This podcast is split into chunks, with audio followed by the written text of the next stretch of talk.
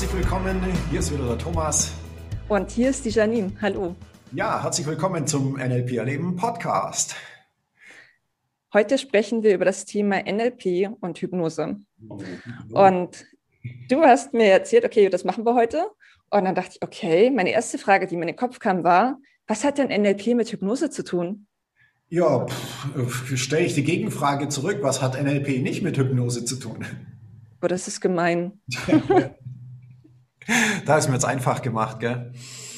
Ja. ja. Ähm, also natürlich berechtigt meine Gegenfrage, weil ähm, äh, eins der großen Modelle, aus denen NLP hervorgegangen ist. Ja, wir haben ja am NLP diese drei großen Therapeuten, die ja hier am Anfang der Entwicklung von NLP gestanden sind. Das war Virginia Satir als Familientherapeutin, Fritz Perls als ähm, Erfinder der Gestalttherapie und Milton H. Erickson aus Arizona, der Hypnotherapeut. Ja, und das Spannende an der Geschichte ist ja, dass Milton Erickson gilt ja als der Urvater der Hypnose so ein bisschen, also zumindest der klinischen Hypnose. Mhm.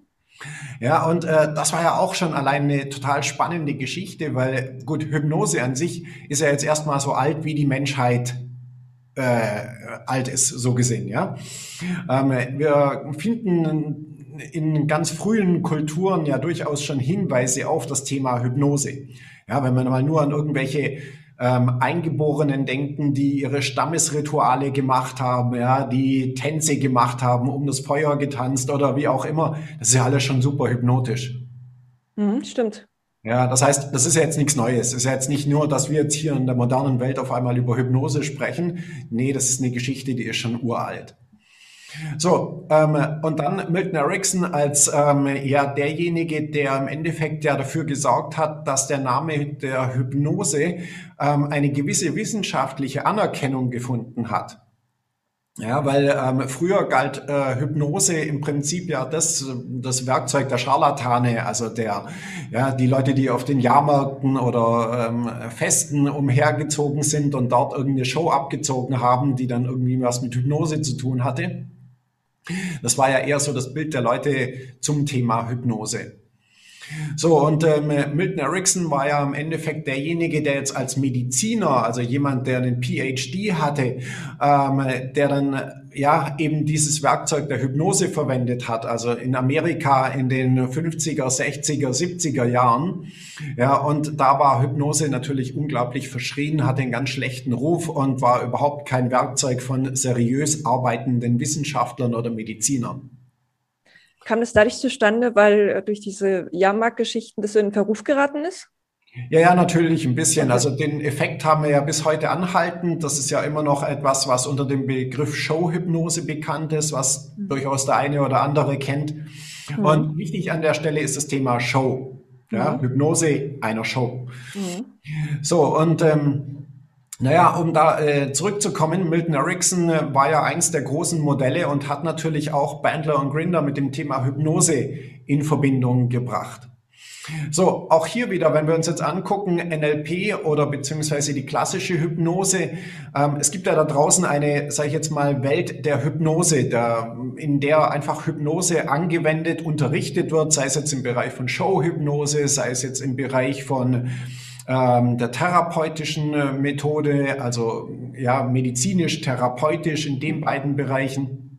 Und da hat Hypnose durchaus in der heutigen Welt ja eine gewisse Anerkennung gefunden und ist auch unter Medizinern, sage ich jetzt mal, anerkannt als ein Werkzeug oder eine Methode, mit der sich ja gewisse Effekte erzielen lassen, sei es jetzt Schmerzunterdrückung ähm, oder Schmerzen zu lindern, auszuschalten, aber auch bei Operationen zum Beispiel. Ja, es gibt äh, Operationen, wo Leute am Gehirn oder Herz oder sonst irgendwo operiert werden, während sie nur in Hypnose sind. Ja, also es gibt Leute, die sind auf Schmerzmittel oder ähm, ja, so äh, solche äh, pharmazeutischen Mittel einfach allergisch, denen kann man kein Schmerzmittel geben. Mhm. So, und die werden dann halt hypnotisiert und dann kann man die OP machen, was ja total faszinierend ist. Ja, ich habe gehört von einem Beispiel, da haben sie jemanden am offenen Herzen operiert.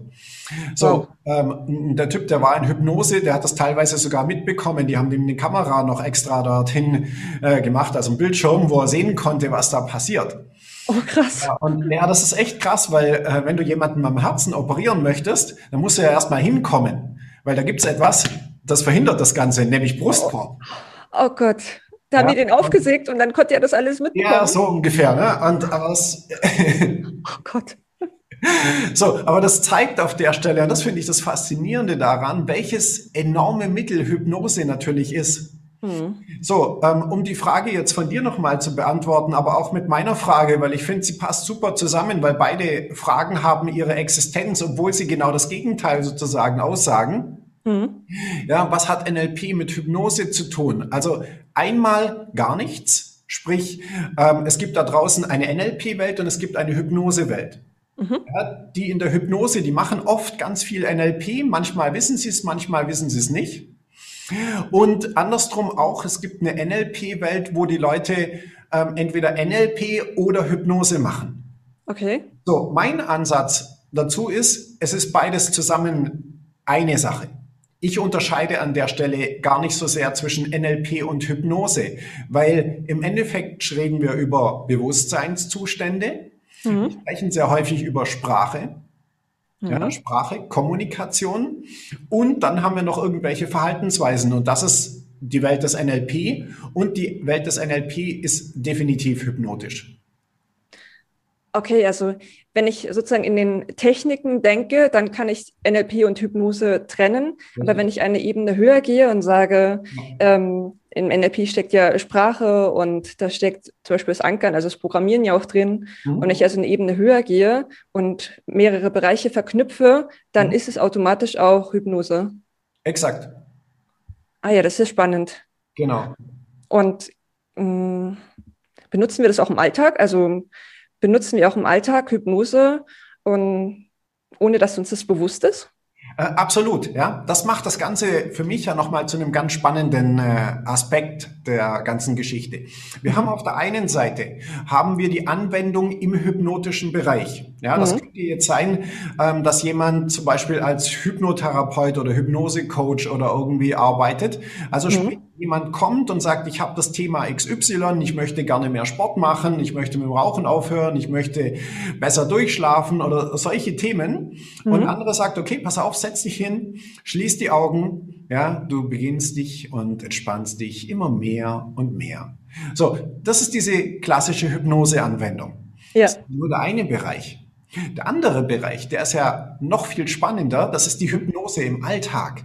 Mhm. Ja, und die findet natürlich oft statt, ohne dass wir dieses klassische Label der Hypnose drüber kleben haben. Dennoch ist es eine Hypnose und die Mechanismen, die hier am Wirken sind, sind die gleichen wie in der klassischen Hypnose. Und das macht es natürlich unglaublich spannend, weil dadurch ähm, können wir jeden Tag die unterschiedlichsten Situationen erleben, in denen wir hypnotische Effekte erzeugen, sei es über Sprache, sei es über auch nonverbale Geschichten natürlich. Und äh, das ist etwas, was es für mich richtig spannend macht. Kann es sein, dass wenn ich mit meinem Lebensgefährten Karten spiele und ähm, er hat gerade eine Runde gewonnen und ich sage ihm, du hast jetzt zwar die Runde gewonnen, aber ich gewinne das Spiel und ich sage ihm das so, äh, dass ich ihn dadurch hypnotisiere, dass ich da, dass ich gewinne am Ende?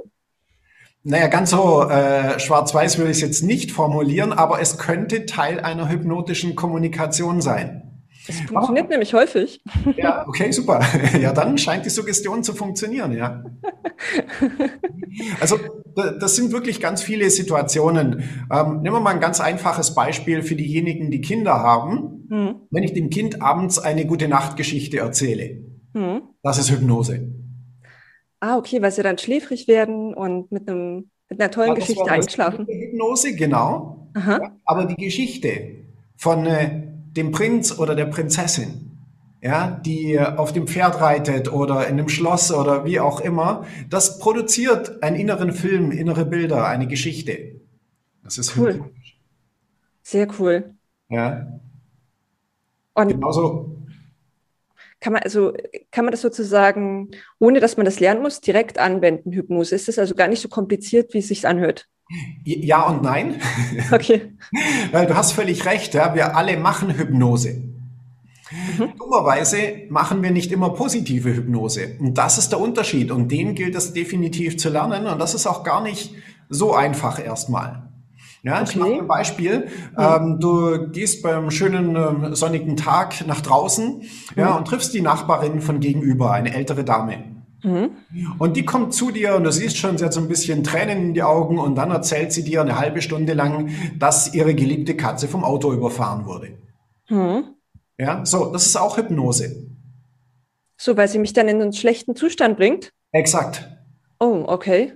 Ja, nicht, weil sie irgendwie dich in schlechten Zustand bringen möchte. Nein, sie hat ja Leid und klagt darüber eben. Alles okay. Ja. ja aber das ist eine Hypnose, okay. ähm, die in der Regel dazu führen wird, dass du hinterher in keinem so einen guten Zustand bist. Mhm. Ja, und das ist natürlich keine gute Art von Hypnose.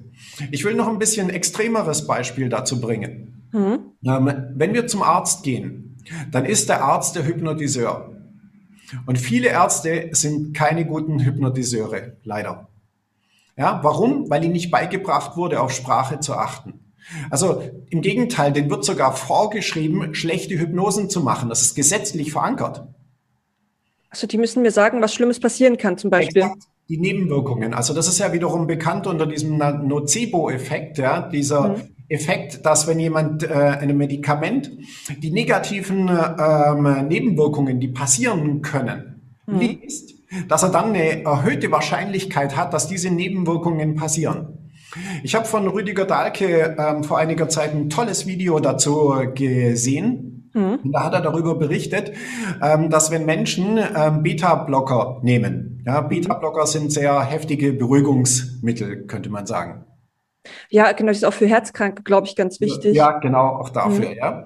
So, und bei diesen Beta-Blockern, da steht in den Nebenwirkungen, dass bei den männlichen ähm, Probanden oder Teil, ähm, Patienten mhm. kann als Nebenwirkung eine dyserektionale Dingsbumsfunktion äh, hervorgerufen werden. Also ja, ähm, mhm. Schwierigkeiten mit der Erektionsfähigkeit. Mhm.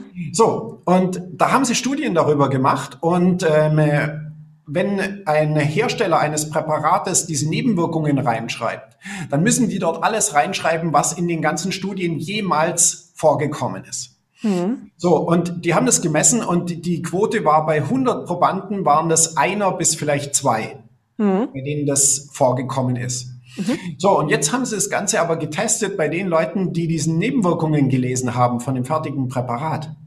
Dann waren es auf einmal über 30 Prozent, die diese Nebenwirkungen hatten. Wahnsinn. Ja, und das verdeutlicht diese Hypnose, die wir hier haben.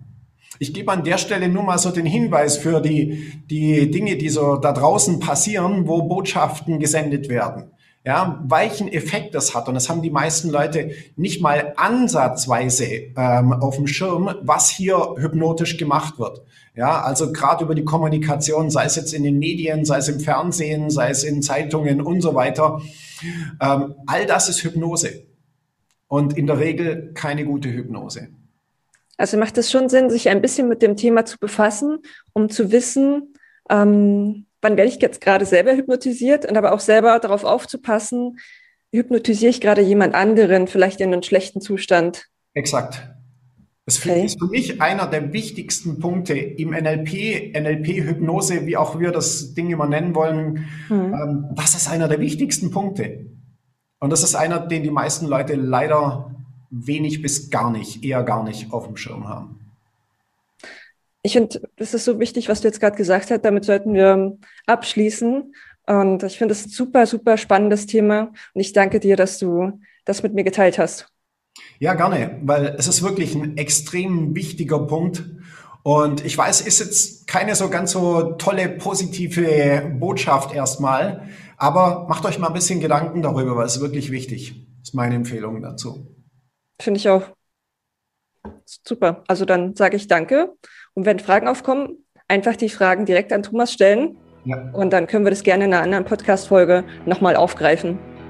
Okay, ich sage Dankeschön fürs Zuschauen und ähm, maximalen Erfolg wie immer. Lass es dir gut gehen, dein Thomas. Und deine Janine, bis zum nächsten Mal. Tschüss. Ciao.